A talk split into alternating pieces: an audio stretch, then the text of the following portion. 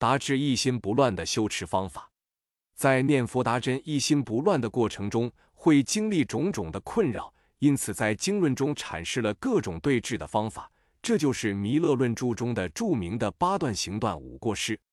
弥勒菩萨的辩中辩论中说：“懈怠妄圣言及沉默调举，不作行作行，是为五过失。”这五个过失存在于念佛到一心不乱见的所有过程中，需要用八种能断除这些过失的方法，一及八段行来对治。具体的修习过程包含三个方面：一是心安住佛号前应如何修；二是心安住佛号时应如何修；三是心安住佛号后应如何修。一，在念佛前障碍修持的过失是懈怠。它能令内心懒惰而不愿意念佛，也能使以前偶尔所得之念佛体验付诸流水。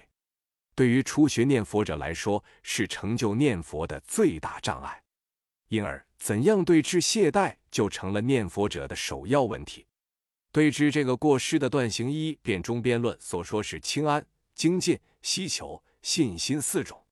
如果能获得念佛一心不乱后而引生的身心清安。无量的喜乐就会充满身心，由于增加了身心行善的堪能性，疲于修持的懈怠就会尽除无余。但清安的获得必须建立在对能生清安之因一念佛至一心不乱的精进修持基础上，而精进的产生必须对一心不乱有强烈持久的希求愿望和兴趣，而希求的愿望和兴趣是靠了解念佛道一心不乱功德后树立坚定信心产生的。所以，最初应该了解思维一心不乱具有什么样的功德而修信心。这个修习次第是各大论师所共同认定的修一心不乱最殊胜的诀窍。辩中辩论中说：“己所依能依，己所因能果。所依即是希求，精进逼依希求乃产生，故称所依；能依即是精进，依靠精进方可成就一心不乱，故称能依；所因即是信心。”这一切的基础原因在于信心的升起，故称所因能果即是清安。真正能以身心的喜乐而达到灭除懈怠过失目的的，即是清安，故称能果。因此，要想达到一心不乱，平时多多思维极乐世界的庄严及一心不乱的利益，是极为重要的前导。二，当对念佛达至一心不乱，产生浓厚的兴趣后，便开始进行念佛修持了。最初念佛的时候，会产生忘记念佛的过失，譬如刚开始念佛，便因各种原因忘记了如何念佛以及极乐世界的庄严等。要对治这个过失，必须加强正念的训练，以及每当忘记念佛的时候，将心收摄回来，安住在佛号上。三，当念佛之时，由于昏昏欲睡的昏沉和心猿意马的调举，使得内心不能持续念佛。这时候应该运用正知的力量，一级每当发现有昏沉或调举的时候，就立刻觉知，以保持继续念佛。四，虽然粗显的沉调已经断除，但微细的尚在。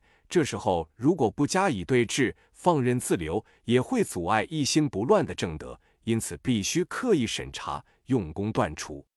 五，当通过前面的努力念佛达到第八住心的时候。已经没有任何昏沉和调举产生。这时候，如果继续刻意关注它们的产生，反而成为一种阻碍。所以，这时候要放弃刻意的努力用功，但使念佛连续不断、绵密相续即可。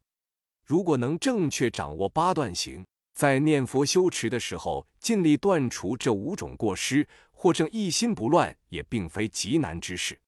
但在正修念佛之前，必须具备相应的资粮。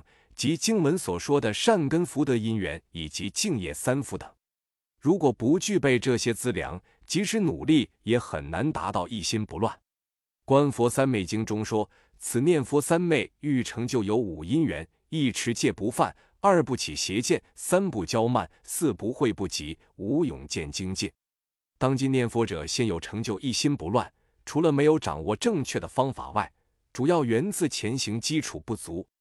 譬如信愿不坚固，戒律不清净，不努力集资进账等。若资粮不足，则如古德所说，喊破喉咙也枉然。